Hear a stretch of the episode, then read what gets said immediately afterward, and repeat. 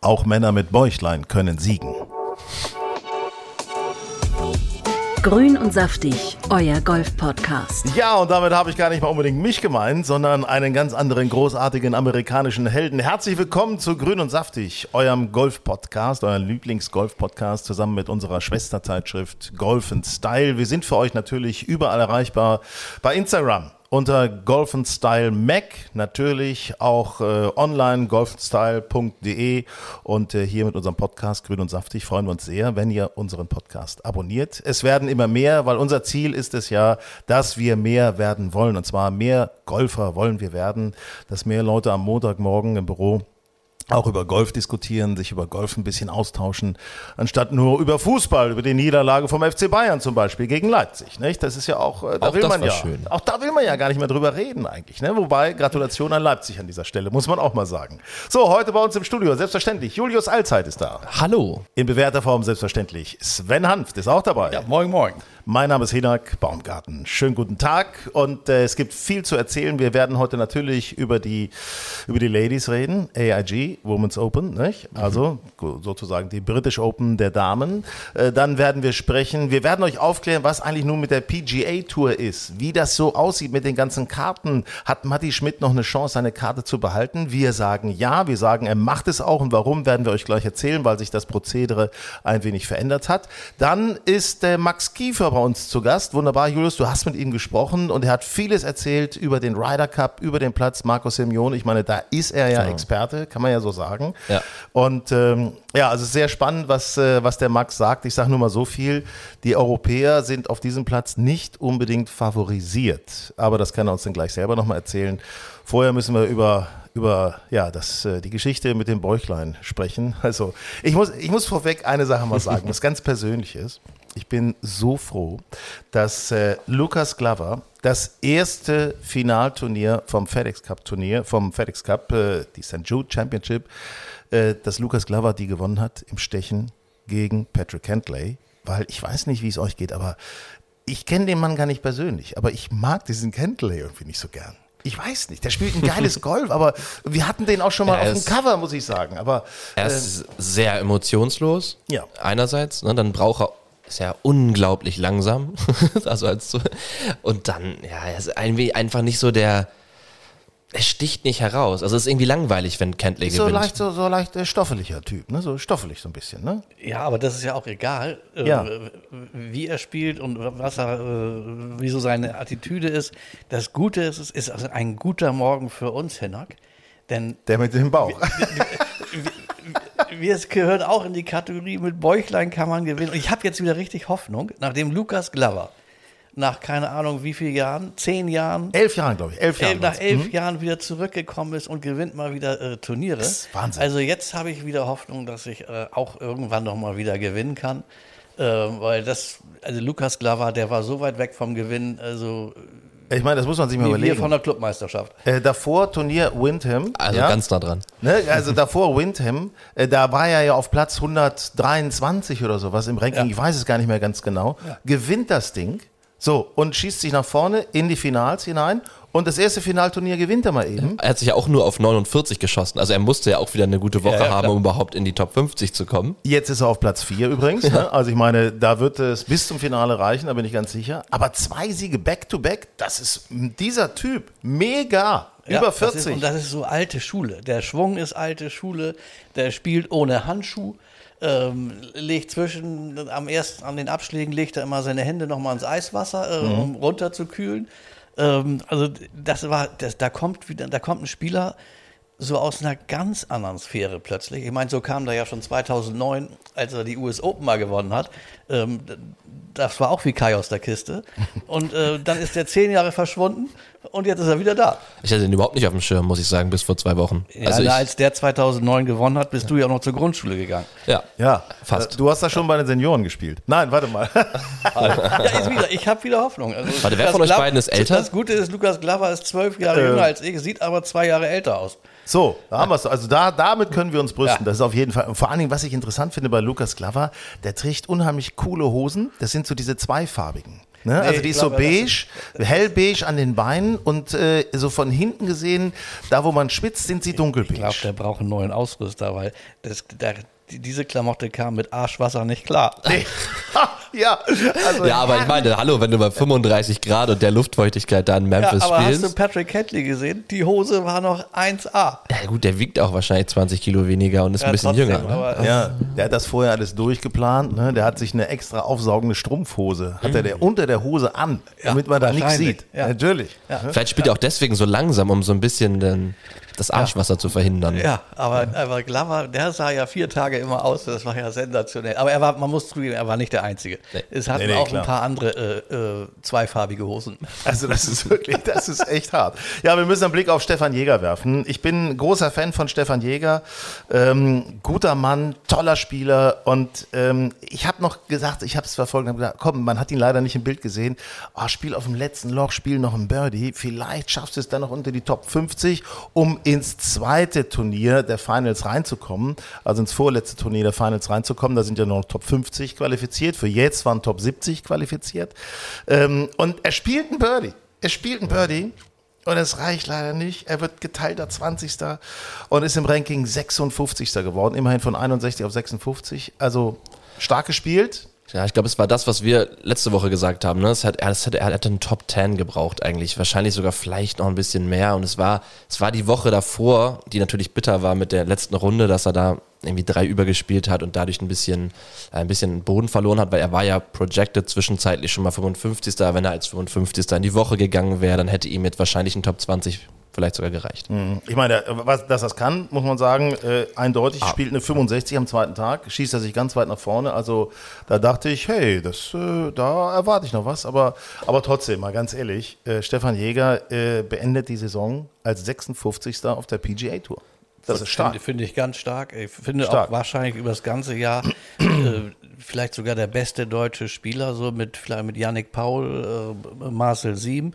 Und wenn äh, Stefan Jäger sich nächstes Jahr damit vielleicht mit einer Teilnahme bei den Olympischen Spielen ähm, beschenken kann, ist das, finde ich, überragend in seiner Karriere. Also das hätte ich vor ein paar Jahren, hätte ich nicht erwartet, dass der mal eine Saison als 56. auf der PGA Tour abschließt. Also der hat einen riesen Entwicklungsschub gemacht und ähm, freut mich total. Schade, dass er sich jetzt nicht für das nächste Turnier qualifiziert hat, aber ähm, finde ich trotzdem, der hat eine richtig gute Saison gespielt. Vor allem, was die Woche ja auch zeigt. Ne? Das waren jetzt die besten 70 Spieler der Saison, kann Ja. man ja quasi sagen. Und es sind wahrscheinlich 70 der besten 100 Spieler der Welt auch gewesen. Ja. So, und er wird wieder geteilter 20. Das bedeutet, er kann auf jeden Fall auf allerhöchstem Niveau mit ja. den besten Spielern mitspielen und auch performen. Und das finde ich ne, schon mal eine sehr wichtige Erkenntnis. Ich glaube, der wird nächstes Jahr, also kommende Saison, wird er noch ein Turnier gewinnen. Glaube ich. Das ist, äh, ich, der, der hat sich immer verbessert, stetig verbessert über die Corn Ferry Tour, wo er ja Siege hatte, wo er wirklich sehr etabliert war, dann wieder zurückgehen musste, nachdem er die Karte hatte für die PGA Würde ich sagen, ist jetzt keine steile These. Na es ja, ist gut, so ein bisschen wie Sepp Stracker. Ne? Ich ist mich ja jetzt mal auch- ganz weit aus dem Fenster. Mal ganz weit, ne? Nein, aber ich, der, der wird immer weitergehen. Genau wie Sepp Stracker, Strecker, ja auch der auch über Jahre immer sich weiterentwickelt hat und auf einmal dann letztes Jahr gewonnen hat, dann dieses Jahr schon gewonnen hat. Also Lass uns mal gucken auf, äh, auf die FedEx äh, St. Jude. Also da haben ja doch äh, einige sehr interessante Ergebnisse gespielt, angefangen mit John Rahm, wie ich finde, ähm, der am ersten Tag erstmal schöne drei übergeschossen hat. Ja, ich habe das Gefühl, bei John Rahm, der hatte diese Woche irgendwie, fehlte so Schuss Motivation. Äh, ich meine, der ist jetzt Nummer eins geblieben, dem tut das jetzt nicht weh, mal nur, was ist der geworden, 37. oder irgendwie Mhm, sowas. Das tut dem jetzt nicht so weh, aber er, gefühlt hat er diese Woche eine Auszeit genommen. Ja, und es ist ja auch irgendwie, das Spiel war nicht wirklich da, ne? Der Nee. Ball ist links geflogen, der Ja. Ball ist rechts geflogen. Also er Ja. hat nicht den einen Miss gehabt, sondern das war ganz wild. Ja, aber ich glaube, der hat sich so, so ein bisschen zurückgenommen und sagt so, passt mal auf, Leute, die nächsten zwei Wochen. Ja, nee, nee, das Gefühl habe ich nicht. Das, ich habe das Gefühl, irgendwas läuft nicht so hundertprozentig rund. Das würde mir aber dann ein bisschen Sorgen für den Ryder Cup machen. Ja, äh, ja, da ist er natürlich ein Kämpfertyp. Da, beim Ryder Cup kommt es ja auch andere Dinge an. Da ist es Matchplay, das ist wiederum anders. So ein Wunderschlag kriegt er immer noch mal raus. Aber äh, auch bei den British Open war er ja nicht so super. Ne? Darf man auch nicht vergessen. Ja. Also nicht so, also ich habe ihn ja, ich, ich, für mich ist er normalerweise mein Titelfavorit.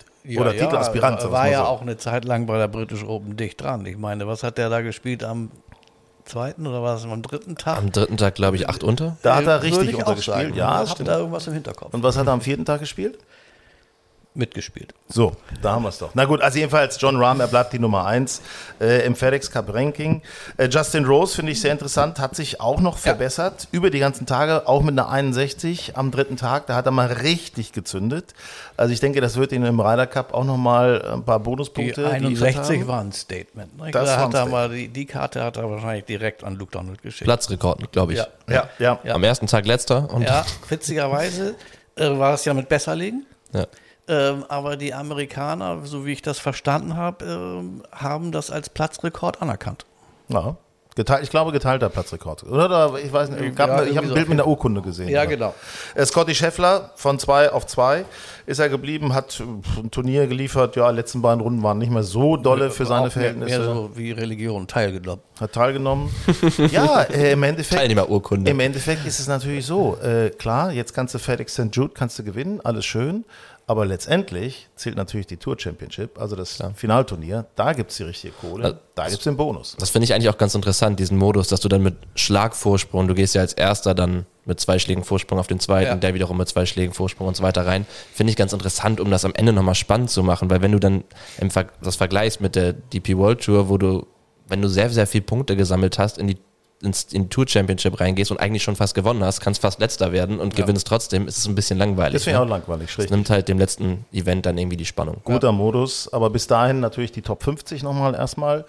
Äh, jetzt BMW am Wochenende. Äh, wird auch spannend, wer sich da nochmal nach vorne schießen kann. Rory hat auch sehr souveränes Turnier gespielt mit der 65 am letzten Tag, von 3 auf 3 geblieben. Also pff, alles klar, aber Lukas Klaver eben von 49 auf 4. Das ist Ich meine, ja. also, das ist mega. Naja, wenn der jetzt die Form sogar noch ein bisschen hält, dann muss sich natürlich auch äh, das, äh, der US-Captain äh, Johnson fragen, oh, nehme ich den vielleicht sogar mit zum Ryder Cup? Also, und das ist ja genau das, was die Amis in den, in den vielen Jahren zuvor immer falsch gemacht haben. Ich erinnere nur noch damals Billy Horschel, als der den FedEx gewann. Wurde aber nicht mitgenommen zum Ryder Cup, weil die Nominierung war schon durch. Wildcards gab es auch keine mehr. Ja, und Billy Horschel war nicht im Team. Ähm, die Amerikaner verloren und hinterher schrie jeder, oh Gott, warum haben wir Billy Horschel nicht mitgenommen?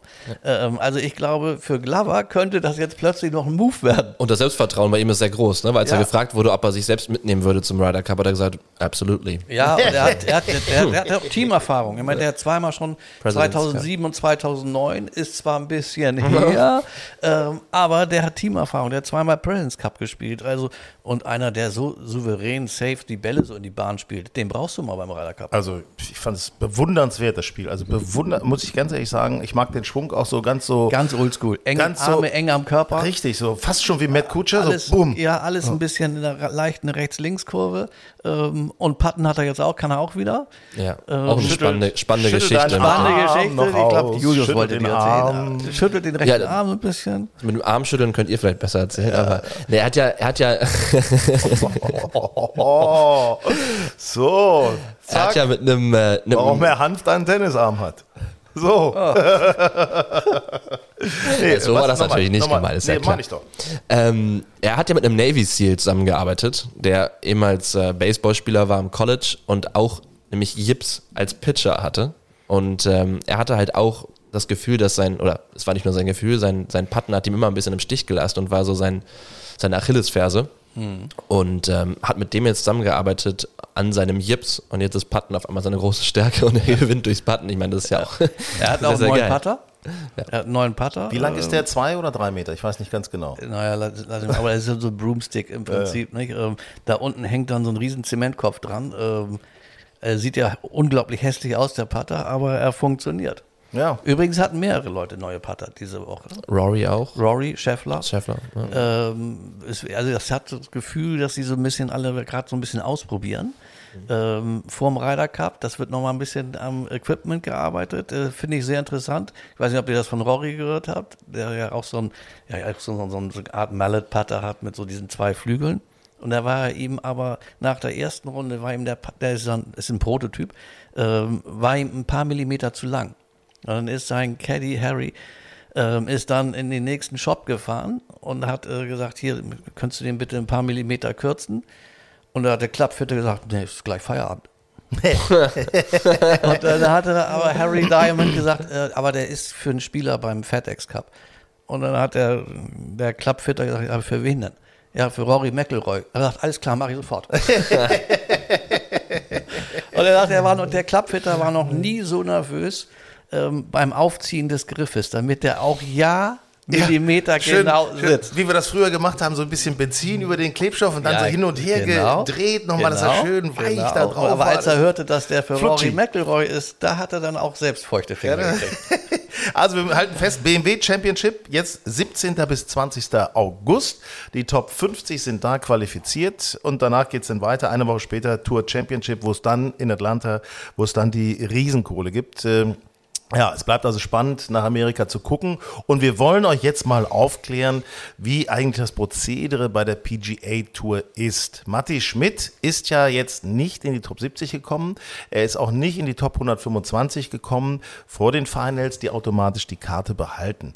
Es ist dieses Jahr ein wenig anders, weil es gibt noch ein paar Turniere nach dem großen Tour Finale, Tour Championship Finale vom FedEx Cup. Da gibt es noch neun Turniere und da können sich die Spieler noch qualifizieren für. Ne? Also die besten 70, die jetzt in die Finals gekommen sind, die bleiben die besten 70.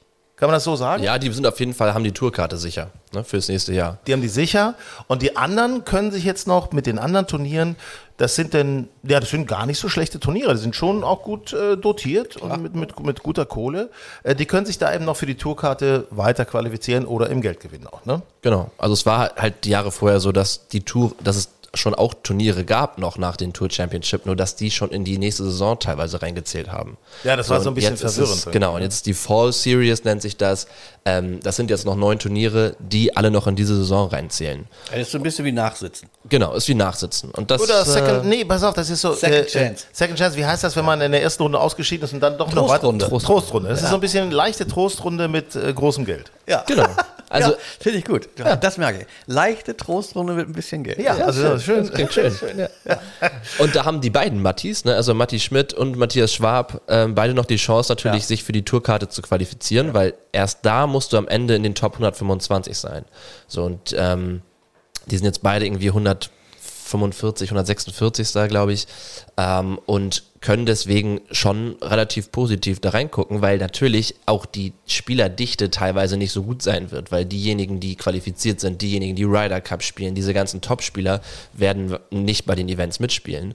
Und dann hast du natürlich den Vorteil, dass du da dich richtig gut durchsetzen kannst. Und wenn Matti seine, seine Form hält von jetzt zwei echt guten Turnieren hintereinander und macht da zwei, drei Top 20, dann rutscht er da vielleicht noch rein. Ja, ja, also es wäre wär ihm auf jeden Fall zu gönnen, weil er ist ein fleißiger, fleißiger Arbeiter und ich denke mal, der will auch gerne mal jetzt raus aus so einer provisorischen äh, Wohnung, mal rein, vielleicht in was Festes, wo er, wo er dann auch ein bisschen stable in die Zukunft gehen kann. Das brauchst du ja auch im Background. Ne? Die Frage ist, was bedeutet das für die DP World Tour? Das heißt ja, dass ein Matti Schmid oder ein Schwab auch in den nächsten Wochen nicht in Europa spielen werden. Die müssen ja in Amerika versuchen, ihre Karte zu machen.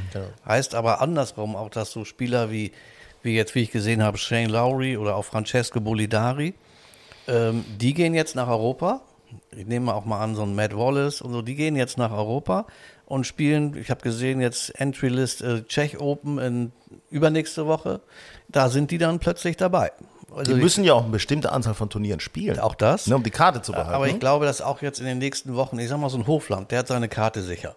Der muss in Amerika gar nicht mehr spielen dieses Jahr eigentlich. Die werden jetzt verstärkt in Europa spielen, si- sich auch an Europa gewöhnen, auch für den Ryder Cup. Und ich glaube, wir haben in den nächsten Wochen auf der DP World Tour werden wir richtig gute Felder haben.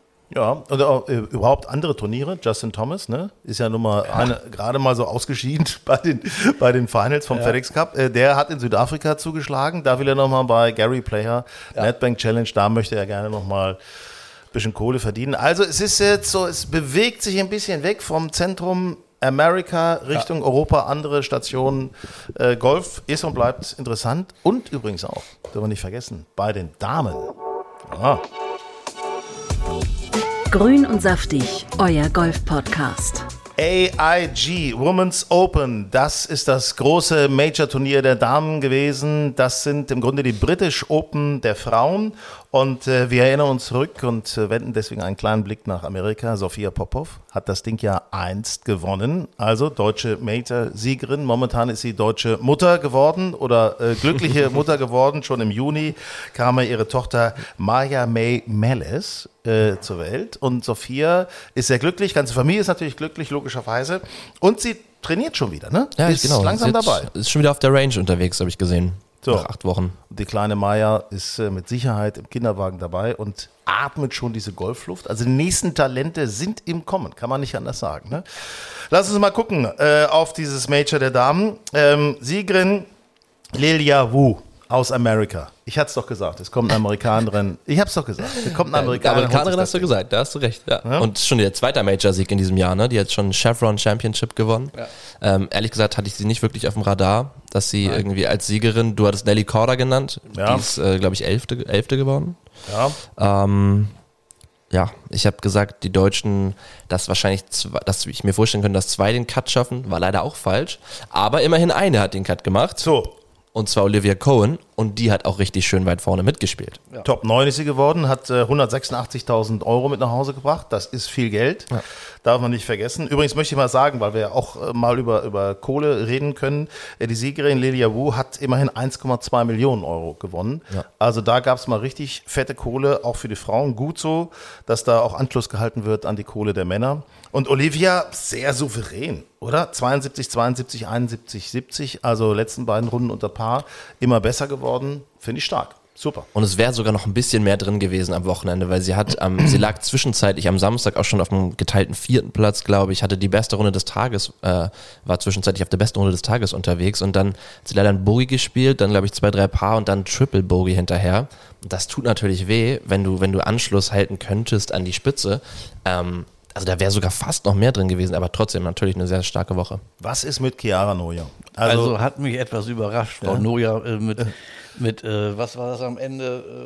Äh, oh, ich glaube zwölf über Paar oder sowas. Ja, das 12 in den zwei Runden, das ist natürlich schon echt ein Brett. Nicht? Also das hat mich etwas überrascht, äh, dass sie da äh, so schwach äh, äh, performt hat. Wissen wir nicht, was genau los war, ähm, aber trotzdem in so einem Major 12 über und dann bist du am Ende irgendwie 100, was, 38. oder sowas. Das ist schon echt. Zweimal ist hart. 78, das ja, ist zweimal das, sechs ist, über. Das ist schon hart. Äh, da muss ich sagen, unsere Amateurin dahinter, äh, die auch Chiara heißt. Die Horder Äh, aber? Horder. Ähm, schönen Gruß an die Mutter, die ja äh, den Open Nine Eichenried führt. Ähm, aber ähm, das finde ich dann für eine Amateurin erstes Mal bei so einem Major dabei und die ist dann mit 13 über. Ja, das finde ich dann, da, da, das ist ja dann okay. Aber Chiara Noja, also hat mich jetzt ein bisschen überrascht. Esther überrascht. äh, hat mich auch leider, muss ich sagen, schade. Paarrunde, damit ist sie gestartet, das war solide. Dann zieht sie eine 4 über hinterher, auch aus dem Cut raus. Ne? Ja, Schade. zwei Schläge am Cut gescheitert, äh, kann passieren. Jetzt die zweite Runde Freitag hat, war extrem windig. Das finde ich äh, kann passieren, aber ähm, Ja gut, war für alle windig. Ne? ja, ja Also klar. nicht Aber so, das, kann, ne? kann dann mal, das kann dann mal äh, mit, mit, mit ein bisschen Pech dumm laufen. Ähm, um zwei Schläge am Cut zu scheitern bei einer Open Championship ist jetzt nicht kein Drama. Nein, ein Drama ist es nicht, aber ich finde es ja schade. Ich würde gerne Esther weiter vorne sehen, weil sie hat Natürlich. das Ta Talent. Sie hat ja schon gerade, als sie angefangen hat, ihre, ihre Karriere, da hat sie auf der Tour ja wirklich Rookie of the Year, hat gewonnen und so weiter. Ich meine, Kenia überall. Es ist, äh, eigentlich hat die Winner-Potenzial. Das ist immer so das. Das ne? war auch in den Wochen vorher so, ne, dass sie zwei, drei gute Runden hatte, aber Ja. auch immer ein, zwei schwächere Runden dabei hatte. Und es, ich glaube, wenn sie es schafft, mal vier Runden gutes Golf zu spielen und gut solide, immer mal so in den, in den hohen 60ern, niedrigen 70er Runden, dann hat sie echt gute Chancen, ganz vorne wieder mitzuspielen. aber trotzdem spannend. Olivia Cohen dürfen wir gar nicht oft genug loben, hat sie wirklich stark gemacht. Äh, großartige Leistung. Top 10 bei einem Open, also Major-Turnier. Der ist super und ich finde auch, also, ich meine, du wirst Neunte äh, und hast am Ende knapp 200.000 Euro Preisgeld. Das passiert ja bei den Damen auch nicht äh, jeden Tag. Also das ist für Olivia Cohn war das schon, glaube ich, ein, ein großes Turnier. Ich meine, damit kannst du schon mal deine ganze Saison finanzieren, auf jeden Fall. Ja. Ja, ja, das Übrigens, die, die Amateurin, die äh, Horder, die hatte ja die Ehre, die erste Runde mit Laura Davis zu spielen. Oh nein, die Ja. Ikone. Ja, The Dame. Also das muss man, Laura Davis. Ja, also ich glaub, aber da Laura Davis Angst. hatte nicht so richtig performt und hat dann nach neun Löchern, glaube ich, aufgehört. Das war ein bisschen schade, dann mussten sie zu zweit weiterspielen. Ist noch als Zählerin aber, mitgegangen. Aber trotzdem, äh, Chiara Horder kann äh, später immer erzählen, ich habe noch einmal mit Laura Davis gespielt. Ja, es ist ja wirklich, was, was Laura Davis fürs äh, Damengolf getan hat, das ist schon wirklich Ja. stark mit ihren Leistungen. Wirklich äh, The Machine, möchte ich mal fast sagen. Grün und saftig, euer Golf-Podcast. Ja, der Ryder Cup rückt in immer greifbarere Nähe, gefühlt noch einen Monat, dann äh, ist es soweit. Äh, dann wird in Italien gespielt, äh, Europa gegen Amerika. Und ähm, noch ist nicht klar, noch ist nicht klar, wer mitspielt. Na klar gibt es die Rankings, aber es ist eben sehr dicht. Bis zum Ryder Cup, zwar bis zwei Wochen vorher, glaube ich, kann man sich äh, direkt qualifizieren. Ja, letzte Qualifikation ins Turnier ist die Omega äh, Championship in, äh, Schweiz. in Grand Soucier. Das, muss, also das, ist schon, das ist schon kribbelig für alle Spieler, muss ich sagen. Das ist, äh, Absolut, das geht jetzt, das Kribbeln ist, ich meine, wir haben das ja schon seit Wochen, äh, wir thematisieren es ja auch immer gerne, ähm, aber jetzt ist natürlich für die Spieler, äh, wir- also die, die so gerade so, die Bubble-Spieler, die so Direktqualifikation oder brauche ich doch eine Wildcard, jetzt wird's heiß. Naja, jetzt ich, äh, Yannick Paul aus deutscher Sicht, der muss jetzt nochmal Gas geben. Ne? Ja, Der das sind, diese, das sind diese vier Europäer, die sich immer wieder abwechseln in der Liste. Ne? Das ist ein McIntyre, Adrian Meronk, Yannick Paul und Victor Perez. Das sind ja eigentlich, die haben sich ja immer wieder abgewechselt. Mal war der Dritter, mal war der Dritter. Ja, und dann hast du die Und es- anderen auf der World. aber es geht aber nur noch um einen European Points List, weil die anderen beiden sind schon fix, nämlich Ja. mit Rahm und McElroy sind schon sicher im Team, die Ja. sind schon qualifiziert, die kann Ja. punktemäßig niemand mehr einholen. Und ähm, Fleetwood auf ist der, jetzt auch dabei, ne? genau, auf der World Point List sind es aktuell Hofland, also Victor Hofland, Terrell Hatton und ähm, Tommy Fleetwood. Ich würde auch keinen davon zu Hause lassen, ehrlich Nein, gesagt. Kannst Also du keinen nicht. davon. Aber von denen, die dahinter kommen, willst du eigentlich auch keinen zu Hause lassen. Da ist dann nämlich ein Matt Fitzpatrick, ein Sepp Stracker, ein Shane Lowry oder ein Justin Rose. Also, ach, Qual der Wahl. ja, Justin Rose haben wir gerade gesprochen, hat die 61 da äh, in St. Jude, Classic, St. Jude Championship, hat er sich empfohlen. Ne? Ja, und hat halt schon ganz oft Ryder Cup gespielt. Ein Mann mit der Erfahrung, den willst du nicht zu Hause lassen. Und ein Shane Lowry, der hat eigentlich beim letzten Ryder Cup, hat der ja gut performt, als einer der wenigen Europäer. Den lässt du auch ungern zu Hause, weil er, glaube ich, auch ein guter Typ für einen Teamraum Und ist. auch richtig Emotionen gezeigt. ich den erinnere mich noch an Also ich zumindest als Zuschauer und äh, äh, sagen mal, Be äh, Begleiter von außen, den hätte ich natürlich gern dabei. Aber ähm, du hast ja mit äh, Max Kiefer gesprochen. Mal sehen, was der uns erzählt, wen der mitnehmen wird. Ich, hab, ich, ich will mich übrigens noch mal eins sagen. Ne? Also ich glaube, es gibt so ein, äh, so wie Fantasy Tour, wo wir ja auch immer alle mitmachen, gibt es auch etwas für den Ryder Cup. Ne? Haben sie jetzt äh, gerade gestartet, also Pick Your Team. Ja. Und ich habe da reingepickt als Captain's Pick, weil ich der absoluten festen Überzeugung bin, wir brauchen sowas, also aus europäischer kommt's, Sicht. jetzt kommt's. Jetzt kommt's, natürlich. kommt's. Wir spielen in Italien, wir brauchen einen Italiener. Wir brauchen einen Italiener. Oh. Kommt er wieder mit Migliozzi. Ich sag dir, Migliozzi, Oh. der ist, ich habe den reingewählt. Ich habe, ja, ihr könnt mich ja steinigen, aber ich habe Guido Migliozzi. Äh, ich habe den reingewählt und äh, ja, also, ich sehe den eher als Vorcaddy. also das ist ja wohl Er wirklich. hat immer eine starke Woche und dann ganz viele schlechte hinterher. Hallo, hallo, ihr werdet es erleben, da wird die Massen begeistern, da dreht Italien komplett frei. Ja. Das, ich glaube, die werden das vom Ticketverkauf abhängig machen, wobei es ist schon ausverkauft. Ne? Ja. Also, Wobei im Netz tauchen plötzlich wieder Angebote auf, habe Ja, ich du gesehen. kriegst Packages Ja, für ja. schlanke 2.000, 3.000 Euro, also ganz billig. Ja. das- also, also jetzt nur Das sind Karten. aber nur die Karten. Nur die da, hast Karten. Du, da hast du noch keine keinen. Schlafplatz. Und auch kein Transfer, kein, kein Flug. ja, und dann noch, getrunken hast du auch noch nichts. Ne? Das ist ja auch nicht unwichtig. Ich muss ja auch sagen, um so einen Tag auf dem Golfplatz durchzuhalten, da will man schon mal noch mal ein kleines Pilzchen trinken oder sowas in der Richtung. Ja, ist klar. Ja, aber es ist ja interessant, dieser Platz, Marco Simeone. Ähm, übrigens, äh, wir haben eine Sache vergessen, das ist eine perfekte Überleitung. Olivia Cohen hatte ja äh, bei den British Open, AIG Open, ähm, sie hatte ja einen besonderen Caddy. Richtig, genau. Sie hatte Max Kiefers Caddy nämlich am Bag. Ähm, Takashi ähm, hat ihr die Tasche getragen und sie beraten und offensichtlich das gut gemacht, weil Top, Top 10 neun. und sie hatte, glaube ich, auch Spaß. Er hat auf jeden Fall hinterher gepostet. Coole, coole Runde, hat total Spaß gemacht. Also cooles. Ja, und, und Max hatte ja Pärchen. frei sozusagen, spielfrei Genau. und deswegen auch Zeit, einfach mal ein bisschen was loszulassen. Du hast mit ihm gesprochen über den Ryder Cup und das sind ja ganz interessante Äußerungen dabei rausgekommen. Das hören wir uns jetzt einfach mal an. Fangen wir doch einfach mal direkt an bei Max Kiefer, wie er die Chancen sieht vom europäischen Team. Die Europäer sind vorne oben natürlich sehr stark. Ne? Aber ich glaube trotzdem, dass die Amerikaner, die sind auf jeden Fall Favorit. Aber ich hoffe trotzdem, dass es spannend wird. Ne? Das wäre eigentlich cool, wenn es wirklich bis zum, vielleicht mal irgendwie bis zum letzten Match oder sowas wieder geht. Wenn am Sonntag die Einzel super eng sind, das wäre auf jeden Fall cool. Ja, das wünschen wir uns natürlich alle. Das wünschen sich die vielen Milliarden am Fernseher, die es denn sein werden im September. Ähm, ich sage komischerweise immer Marco Sirmione weil ich irgendwie italienisch klingen möchte. Mm. Der heißt ja so Marco, wie Guido. Guido Migliozzi. Guido. Ne? Migliozzi. Marco Simone heißt der eigentlich nur der Platz. Aber wer weiß das besser als Max Kiefer, der ja da schon Fünfter geworden ist. Und ähm, deswegen hat er eben auch mal erzählt, wie er den Platz überhaupt so einschätzt.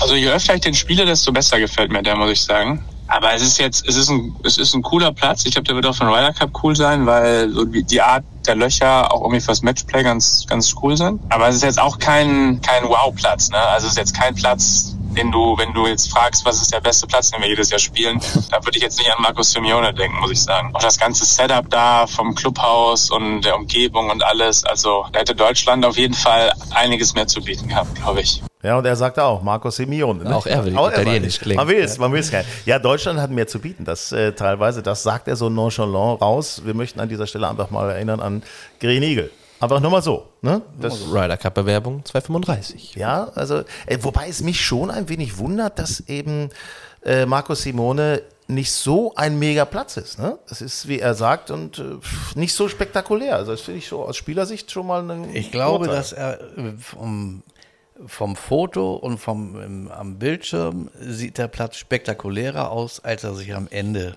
äh, spielt.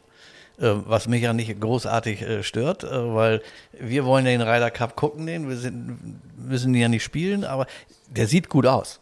Aber ich glaube, Max hat recht, wenn er sagt, so, wenn ich am Tee stehe, ist der gar nicht so ein Hammer. Hm. Naja, ja, das ist wichtig ist beim Ryder Cup ja tatsächlich, dass es so Entscheidungslöcher gibt. Ne? So ja, Löcher, wo ja, was, ja. wo ein Match sich mal changen kann, wo du attackierst oder defensiv spielst. Und äh, da hat er eben auch was erzählt über die Schlüssellöcher fürs Matchplay. Also der, der Platz ist auf jeden Fall fürs Matchplay super interessant, weil du ähm, echt viele sehr, sehr schwere Löcher hast, aber dann hast du auch einige Löcher, wo du gute Chancen hast. Also es kann ist, es ist auf jeden Fall ein Platz, wo viel passiert. Fürs Sales-Spiel ist es natürlich ein bisschen andere Herangehensweise. Da ist so ein bisschen die ersten acht Loch war immer so ein bisschen mein Mindset, will man so überstehen. Die sind schon relativ schwer. Also eins, zwei, drei ist ein sehr taffer Start. Dann eins, zwei, drei, vier eigentlich. Dann sieben, acht sind nochmal brutal. Also es war immer so ein bisschen mein Mindset, die ersten acht so zu überstehen. Und danach wird es auf jeden Fall scorable. Dann hast du zwar auch nochmal 14, 14, 15, 10, 14, 15, die schwer sind, aber ähm, du hast auch einige gute Birdie-Chancen, ein paar kurze Paar Dreis. Aber klar, für, für, für, fürs Matchplay ist das ein bisschen jetzt irrelevant. Ähm, ja, was man machen muss, ja, eigentlich muss man alles machen. Also du musst auf jeden Fall solide treiben, weil ich denke mal, das Raff wird auf jeden Fall hoch sein. Es war bei den, bei den äh, Italian Open schon hoch und die Art und Weise, wie halt die Grüns angelegt sind, die sind halt sehr, sehr, schon sehr tricky angelegt. Also wenn du gute Nummern hast, ähm, dann kannst du schon die Fahnen angreifen und so die Plateaus auch äh, erreichen. Aber wenn du halt nicht gute Nummern hast, ist es halt sehr schwer, den Ball halt auf diese Plateaus, wo die Fahnen stehen, zu bekommen oder auch wenn du im Raff liegst. Deswegen muss man eigentlich, würde ich sagen, definitiv gut treiben, äh, die Fairways treffen und halt auch sehr gute Eisen hauen, auf jeden Fall. Die Längenkontrolle in den Eisen ist sehr wichtig. Also man hat teilweise schon rechts und links ins Grün und sogar sogar ein bisschen Platz so. Also ähm, es ist schon, also man muss jetzt nicht die Eisen super lasermäßig gerade aushauen, aber man muss eine richtige gute Längenkontrolle haben. Weil wenn du nicht die Längenkontrolle hast, dann bist du halt nicht auf diesen Plateaus drauf oder wenn du die, die Spin-Kontrolle hast, wird der vielleicht mal zu viel oder, oder kickt zu viel. Ja, also es hört sich alles so an, als wenn da äh, auf den Grüns sich einiges entscheiden könnte wegen der Plateaus und was ich so spannend finde, äh, die ersten Loch, ersten acht erstmal überstehen. Mhm. Äh, ja, vor allem die ersten, äh, wenn er sagt, der toughe Stretch ist 1, 2, 3, ach und eine 4 auch, das ist ja, ja schon mal. Und 7, 8 werden auch nochmal brutal. Ja, 5 und 6 legen wir uns schlafen. Und 10, aber, 14, 15. Ja, ja aber das sagt er natürlich ein bisschen äh, aus, aus Zählspielsicht. Ähm, das ist natürlich im Matchplay nicht ganz so relevant. Nicht? Da gehst du, musst du ja auf die Fahnen gehen, du willst Löcher gewinnen. Von daher ähm, ja. Aber wobei am Anfang eines Matchplay ehrlicherweise willst du auch nicht in Rückstand geraten. Das heißt also, du sagst erstmal natürlich auch jetzt reinkommen ein bisschen, keine Fehler machen. Also das kann ich mir vorstellen, dass man da Hinak, auf den ersten acht kennst Löchern, du doch von deinen Liga spielen in Ja. Burgdorf. Ob, ob du dieses Loch 1 und zweimal verlierst, ist egal. Ist völlig Das- egal. 17, Naja. 18 solltest du nicht verlieren. Ja, aber trotzdem Ich ist finde im natürlich. C-Spiel immer so spannend, dass du immer quasi spiegeln musst, was der andere macht. Also du, du, das ist ja so davon abhängig, wie du spielst, was der andere macht. Also ich meine, du kannst denken, okay, guck mal, 150, ich gehe jetzt hier so, ich lege ihn irgendwie mit, versuche ihn Mitte grün zu legen, acht Meter von der Fahne und dann haut dein, dein, dein Mitspieler oder dein Gegenspieler ihn völlig in die Weg. Und dann sagst du, oh, okay, ich lege ihn irgendwo aufs Grün, Hauptsache er ist auf dem Grün. Und da kann sich die Taktik ja so ändern. Deswegen gerade spannend, wenn er sagt, dass das so hier Risk- und Reward-Bahnen sind quasi, dass du sagst, okay, das ist viel Schweres bei, aber du kannst auch belohnt werden, wenn du aggressiv spielst, das ist ja perfekt. Also ich persönlich übrigens beim Matchplay bin gar nicht so in der Lage, mir so auszusuchen, wo ich den Ball auf dem Grün platzieren möchte. Also das 140 Meter, das, das sage ich mal, wenn ich grün getroffen habe, ja, ja, also das bin ich etwas. Ne, Das geht euch natürlich anders, das weiß ich. ihr seid ja, sicher. ne, also ihr Laser. Marcel würde Laser. sagen, äh, äh, äh, Max würde sagen, Laser. Ihr schlagt ja Laser ins Grün. Genau. Ähm, lass uns doch mal hören, was, was Max Kiefer erzählt hat zu den besonderen Herausforderungen vom Marco Simone. Ja, und wenn du halt die, die Grüns verfehlst, hast du wirklich sehr, sehr schwere Up and Downs meistens. Also du hast echt meistens irgendwie, die Bunker sind schon relativ tief, gerade für Europa. Du hast, ähm, du hast halt immer so, so, ja, so, so False Fronts, immer so Wellen. Ähm, also wenn du die Grüns verfehlst, der, der, Adrian hat ja in der Finalrunde da dieses Jahr bei den Italian Open wirklich unfassbare Up and Downs gemacht. Aber wenn du die verfehlst, wird es auf jeden Fall schwer. Aber ich würde jetzt nicht tendenziell sagen, dass es ein Platz ist, der eigentlich den Europäern so mega zugutekommt. Also Ah, siehst du, er hat eher so ein bisschen äh, amerikanisches Layout eigentlich, äh, der Platz. Ist schon interessant, ne? Dass, dass er sagt, er kommt nicht unbedingt den Europäern entgegen, der Platz. Hat Aber ich auch zwei andere Plätze ich glaube, ausgesucht. daran werden, werden die arbeiten. Also Luke Donald mit seinen Assistenten Thomas Björn und jetzt ja auch noch äh, José Maria Olazabal, ähm, die werden den Platz schon so herrichten, schmale Fairways, Mhm. hohe Roughs, ähm, dass es eher den Europäern äh, liegen wird. Und wenn die nicht verstehen, was sie meinen, dann sagt, übersetzt Dodo Molinari, der ja auch noch im Team ist, auf Italienisch, wie sie, den, wie sie das Gras zu schneiden haben. Ja, ja, ich ja. würde mal tippen, dass wir zwei Molinaris äh, am Spielfeldrand haben, ähm, weil ich sehe auch Francesco jetzt noch nicht im Team. Nee, leider nicht. noch leider nicht. Ich glaube nicht, dass er, er müsste jetzt ja dreimal gewinnen die nächsten Wochen, damit er noch, also Ja, gut, er hat ja jetzt für Tschechien gemeldet, der wird, äh, der wird Schweiz spielen. Übrigens, wisst ihr, wer das auch so macht? Janik Paul, Nein, na? gib dir noch eine Chance. Eine gebe ich dir noch. Äh, aus deutscher Sicht, Nein, äh, Guido Migolozzi. nein.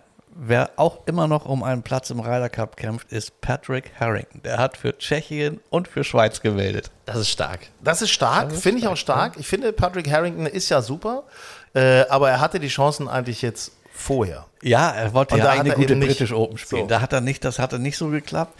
Ähm, aber trotzdem, ich finde das stark. Der hat das, sich das vorgenommen und der zieht das durch bis zum Nominierungsschluss. Finde ich cool. Ja, also ich meine, du, und wenn nachher gewinnt er so ein Ding, also wer weiß. Übrigens, was ich nochmal sagen möchte, immer so diese Geschichte zu sagen, wir machen die Fairways schmaler, weil das den europäischen Spielern etwas mehr äh, nützt. Ich weiß immer nicht, Nein, ob das das nicht so eine Mehr ist, so Nee, irgendwie. es ist keine mehr. Ich habe das selbst bei einigen Ryder Cups erlebt in Europa. Das geht ja, das, es geht ja nur darum, die amerikanischen Longhitter einzubremsen. Das ist ja die, der, der, der wahre Grund dahinter, dass die entweder durchs Fairway durchhauen und im Raff liegen oder eben direkt ins Raff hauen. Das ist es ja eigentlich, dass du versuchen ja. willst, diese, diese Longhitter ähm, ich gucke mal eben auf die Long-Hit-Statistik auf der PGA-Tour, da sehe ich ganz vorne einen Rory McIlroy. Ja, also ich meine, also es sind ja nicht nur die Amis, die irgendwie lange Dinge Nein, hauen. und Ne? der, der Long Hit, die Long Hitter. Victor. Hovland, der haut auch einen. Ja, ne? das ging ja nur so um diese Dustin Johnsons und so. Äh, gut, die sind dies Jahr nicht dabei. Aber ja. Brooks Köpker vielleicht. Vielleicht noch John Daly. Also wer weiß nochmal.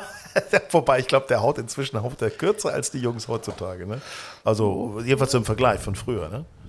Ja, klar, das, das, John Daly brauchst du nicht mehr. Also lass uns noch mal gucken, was Max noch mal erzählt hat äh, zum Thema Prognose, seine Aussicht, seine bin ich Prognose im. Vergleich zu Paris. Warum? Also Paris National ist natürlich auch ein sehr schwerer Golfplatz, aber ähm, die Fairways sind enger und du hast auch in Paris viel Wasser im Spiel, aber Marcus Simeone ist schon fast so ein bisschen so amerikanisch auch angelegt, so um die Grüns herum, finde ich. Ähm, Das erinnert einen schon so ein bisschen an Amerika. Wo du halt wirklich, wenn du den guten Schuss machst mit den Eisen, dann machst du Birdie. Und wenn du nicht den guten oder hast eine Birdie-Chance, wenn du den schlechten Schuss machst, dann kämpfst du ums Paar. Das ist schon so ein bisschen eher so der Ami-Style. Normal sind die Plätze, die wir in Europa spielen, schon so, dass du, dass die Slopes nicht so zu den Fahnen, zu den, zu den Löchern gehen, aber dass wenn du die halt die Slopes auch nicht auch verfehlst, hast du immer noch eigentlich eine, ein easy Paar.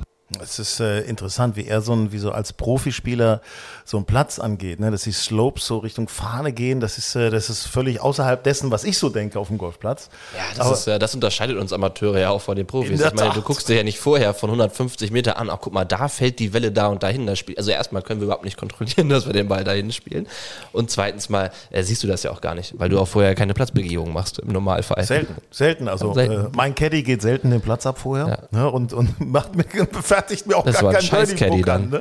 Aber, aber du musstest das doch früher machen für deinen Bruder, oder? Ja, nee, ich musste das für ältere Herrscher. So, so bin ich beim Golf gelandet. Mit 14 Jahren Caddy am Sonntag im Burgdorfer Golfclub, ne, beim Fahnenwettspiel oder beim Gänseturnier oder was weiß ich nicht.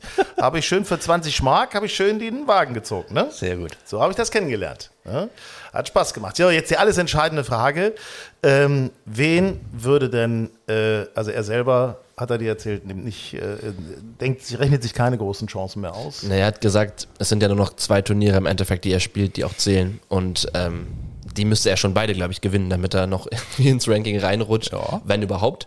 Oder halt dann für eine Wildcard in Frage kommt, ne? weil er hat eine super starke Saison gespielt. Ne? Ist Ja. zweimal in, in Deutschland Zweiter geworden. ähm, aber das Turnier hat er halt nicht in diesem Jahr gewonnen, sondern im letzten Jahr. Weißt du, wenn er, wenn er das Turnier dieses Jahr gewonnen hätte, die Czech, Czech Masters übrigens, die ja dann auch anstehen. Titelverteidiger. Titelverteidiger, ne? wenn er dann nächstes, ich meine ganz ehrlich, wenn er dann nächste Woche wieder Zweiter wird oder so, dann denkt vielleicht auch ein, ähm, Luke Donald. ein Luke Donald über ihn nach, aber. Ja, wenn er einen Titel verteidigt. Und er hat dieses Jahr schon bei der Italian Open war er schon Fünfter. auf dem Marco Simeone. War er schon Fünfter. Simeone. Simeone. War er schon Fünfter. Also dann würde ich schon mal nachdenken als Captain. Wir gucken mal, wen er denn, Max Kiefer, wen würde er als Kapitän noch mitnehmen als Wildcard auch?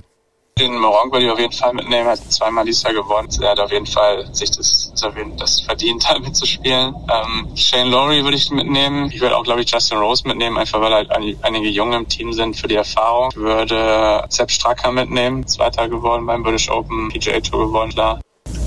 Klar. Und ja, ich glaube, der letzte Pick ist dann so ein bisschen ja, Paris, ähm, Heugart, Yannick vielleicht. Das ist wahrscheinlich so der letzte Pick. Ja, da würde ich wahrscheinlich jetzt nochmal abwarten und gucken, wie die, wie die letzten ein, zwei, ein, zwei Turniere da ablaufen. Ja, er hat das ganz gut auf den Punkt gebracht. Ne? Also bei Paris, äh, Meronk will er mitnehmen, also Adrian Meronk, er sagt Adrian, Adrian, Adrian. Adrian Meronk, also der Pole, der lange Pole, der ist ja wirklich auch äh, sehr souverän, muss ich sagen. vor allem hat der die Italian Open gewonnen. Also So. den willst du auf jeden Fall mitnehmen. Den willst du dabei haben, der kennt das Ding, der weiß, wie es sich anfühlt, da zu gewinnen. Ähm, Perez, hm, ich, äh, der hat nicht mehr so viel gebracht, ehrlich gesagt, äh, nach seinem Sieg Anfang des Jahres. Da ist nicht mehr viel gekommen. Nee. Ne? Also ich würde auch eher aktuell eher einen Yannick über einem Victor Perez auf jeden Fall Sehe ich auch mitnehmen. so. Ähm, wir können ja mal sagen, wer aktuell drin ist, um das auch nochmal Ja, genau, lass uns noch mal Also äh, Rory McIlroy und John Rahm sind schon sicher qualifiziert über die European Points List. Das bedeutet, es ist in der European Points List nur noch ein Platz frei. Und da ist aktuell McIntyre, Robert McIntyre auf Platz 3 und dahinter halt, hinter halt Yannick Paul und Adrian Meronk. Ne? Also Meronk wird es wahrscheinlich nicht mehr über die Qualifikation schaffen, aber wird eine sichere Wildcard sein. Ähm, deswegen wird Yannick Paul sich mit McIntyre darum betteln, wer da Dritter wird und wer vielleicht eine Wildcard bekommt. Ähm, in der World Points List sind aktuell Hofland, Hatton und Fleetwood vorne. Und dahinter Matt Fitzpatrick, den Max Kiefer übrigens vergessen hat, aber er hat auch nur fünf Spieler genannt. Das bedeutet, vielleicht wäre Fitzpatrick der Sechste, den er mitnimmt. ähm, Fitzpatrick, Sepp Stracker, Shane Lowry und Justin Rose. Also auch genau die, ähm, die Max genannt hat. Ähm, also die logische Konsequenz wäre natürlich zu sagen, ich nehme die sechs mit, die qualifiziert sind und dann die sechs, die dahinter sind, so ungefähr. Wobei, einfach. wobei du dann natürlich halt auch ein Nikola Hölger zum Beispiel, ist auch die Frage, möchtest du so jemanden mitnehmen? Ähm, ist schwierig. Ja, es ist auch manchmal dann die Frage, wer ist äh, teamfähig? Äh, gehört auch dazu. Wer kann sich gut in so ein Team integrieren? Wer ist vielleicht auch beliebt? Wer kann so ein, so ein, äh, sagen wir, so ein aufputschendes Element für so ein Team sein? Das ist auch ganz wichtig.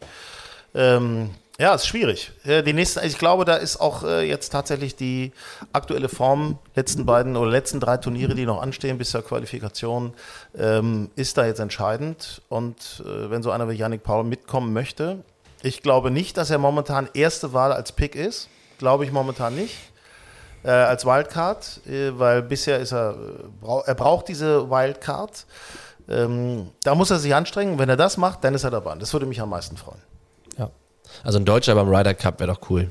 Ja, Also Wäre wär ich- natürlich super. Ähm, ich könnte mir auch vorstellen, dass er jetzt die, die, die beiden Qualifikationsturniere noch äh, wirklich gut performt, weil er ist einfach so ein Performer. Äh, das da traue ich ihm schon zu. Ähm, witzigerweise hat jetzt gar keiner Migliozzi gesagt. Ähm, Ui, außer ja. Ja, das ist ja die Überraschung. Ja, Das ist ja, das kommt ja dann, ne? Marcel ja. Siem hat auch noch gar keiner genannt, äh, der wirklich auch eine sehr gute Saison spielt. Und ist so ein Kämpfertyp, so ein Aufpeitscher-Typ. Und ne? Emotionen, der bringt ja Emotionen auch ins Spiel. Ja. Also den würde ich jetzt auch noch nicht ganz abschreiben. Wir dürfen nicht vergessen, dass Luke Donald auch mit Stefan Jäger gemeinsam gespielt hat. So, also da. Also ich sagte, das fällt so auf, wie ich sag, dafür die Wildcards äh, und so, da kommen noch mindestens zehn in Frage. Naja, das wird äh, spannend. Ist das cool, oder? Ja, ja. Und vielleicht kommt ja auch ein Europäer mit Bauch mit. Ah ja, das wäre Shane Lowry.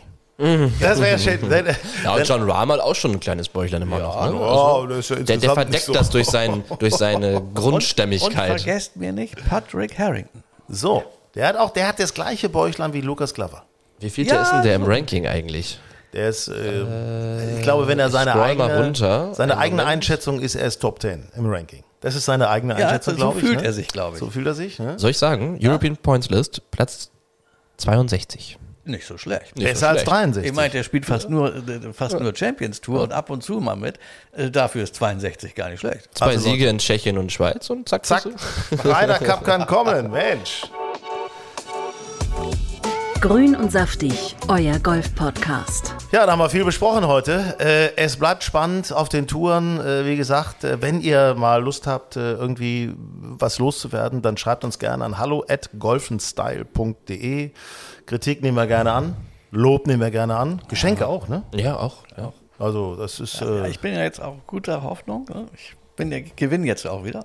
warum? Der Lukas Glover-Effekt. Glover ja auch. Ich habe jetzt, so, den, ja, Glover- ja, ich hab ja, jetzt ja. den Glover-Effekt. Ja, das Ich, ist. ich fahre morgen nach Dänemark und gewinne. Du hast so eine Art Glow. Ich spiele morgen Esbjerg Open. Oh, ja, das ist Pro Am. Ja, ja, ja, genau. Da bist du dabei, ne? Das ist. Äh, der Pro hat ein Glück, dass er mit dir spielen kann. Ja. Ja, das muss man wirklich sagen. Also, Leute, viel Spaß. Habt eine gute Zeit und viele Birdies. Ciao. Ciao.